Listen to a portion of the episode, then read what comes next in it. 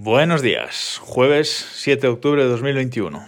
Vamos allá con el jueves domótico. Yo hoy venía a hablar de otra cosa realmente, pero es que mm, la actualidad eh, manda y además eh, sobre una de las cosas que he comentado ya varias veces en, en, este podcast y que os he recomendado varias veces en este podcast. Bueno, la noticia es que este domingo pasado, día 3 de octubre, por la noche, durante varias horas, eh, al menos eh, cinco horas según eh, distintos reportes, el servicio Smart Life eh, estuvo caído. El servicio en la nube eh, Smart Life estuvo caído. ¿Y qué es Smart Life? Pues eh, bueno, es el sistema que usan muchos cacharros Wi-Fi domóticos eh, chinos, básicamente.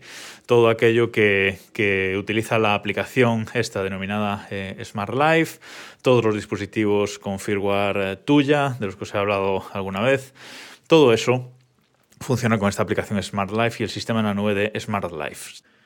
Digamos que es una empresa pues, que ofrece su servicio en la nube a cualquier fabricante que, que lo pida, cualquier fabricante de hardware de, domótica, pues instala eh, el firmware que le proporciona eh, pues esta empresa tuya con, con el servicio de la nube de, Smart Life y así los fabricantes eh, no se tienen que, que, complicar y tienen conectividad de una forma fácil. Todo el mundo gana aquí. Smart Life gana dispositivos para su red y los fabricantes tienen una forma de implementar conectividad con la nube fácilmente.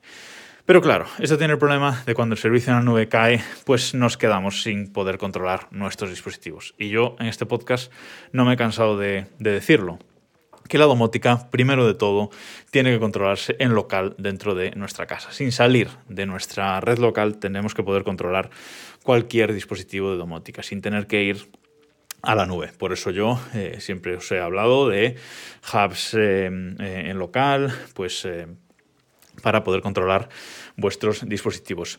Luego ya veremos cómo implementamos la gestión remota, la gestión desde fuera de nuestra casa. ¿Qué sistema eh, elegimos? Eh, hay que elegir pues, eh, sistemas por lo menos robustos. Evidentemente, al final, a no ser que queramos implementar una solución totalmente in-house, digamos, totalmente nuestra, que también se podría, pero tiene otros, otras eh, complicaciones pues eh, al final sí tenemos que elegir pues un sistema, pero elijamos un sistema fiable, pues como eso, Apple HomeKit, eh, Google Home, Alexa, sistemas, digamos, eh, robustos. Pero si confiamos en este tipo de, de aplicaciones de, de, terceros, este tipo de servicios chinos, pues bueno, nos puede pasar lo que nos pasa. Ya os lo conté algo similar en un capítulo pasado sobre Osram, que cerró su servicio en la nube eh, de un día para otro. Os dejo el, enlace a ese programa en las notas de, del episodio de hoy.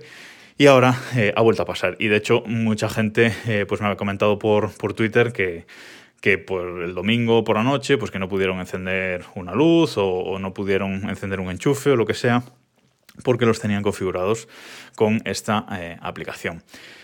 Algunos usuarios eh, de HomeKit pues tenéis un, hub eh, Homebridge y tenéis un plugin, eh, el plugin de, Tuya, para controlar los dispositivos domóticos de este fabricante. Pero es que ese plugin de Homebridge lo que hace es ir a la nube y controlar la nube de, de Tuya, este es Smart Life, y luego bajar el comando al dispositivo. Es decir, eh, se hace a través de HomeKit y a través de Homebridge, pero va a la nube.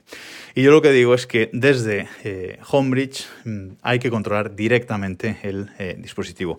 Por eso, y mucha gente me decís que cacharreo de más, pero por eso yo todo este tipo de dispositivos tuya, dispositivos chinos, Wi-Fi, que son, que son baratos y es una forma fácil de, de implementar domótica de una forma barata en casa, pues yo todos estos dispositivos los flasheo. Hay muchos firmwares, eh, hablaré algún día de, de otros, he hablado mucho de Tasmota, que es lo que, lo que yo uso para flashearlo todo realmente, pero hay otros, hay otros firmware también, ¿vale? Así que esta noticia de, actualidad pues eh, vuelve a reafirmarme en mi idea que todo el control domótico tiene que ser eh, local. Busquémoslo de una forma u otra, eh, con un hub Zigbee y controlamos los dispositivos dentro de nuestra casa mediante Zigbee en red local y luego a ese hub lo controlamos también en red local, pues eso, mediante Homebridge o mediante el sistema que, que queráis, pero la gestión de la domótica tiene que ser local.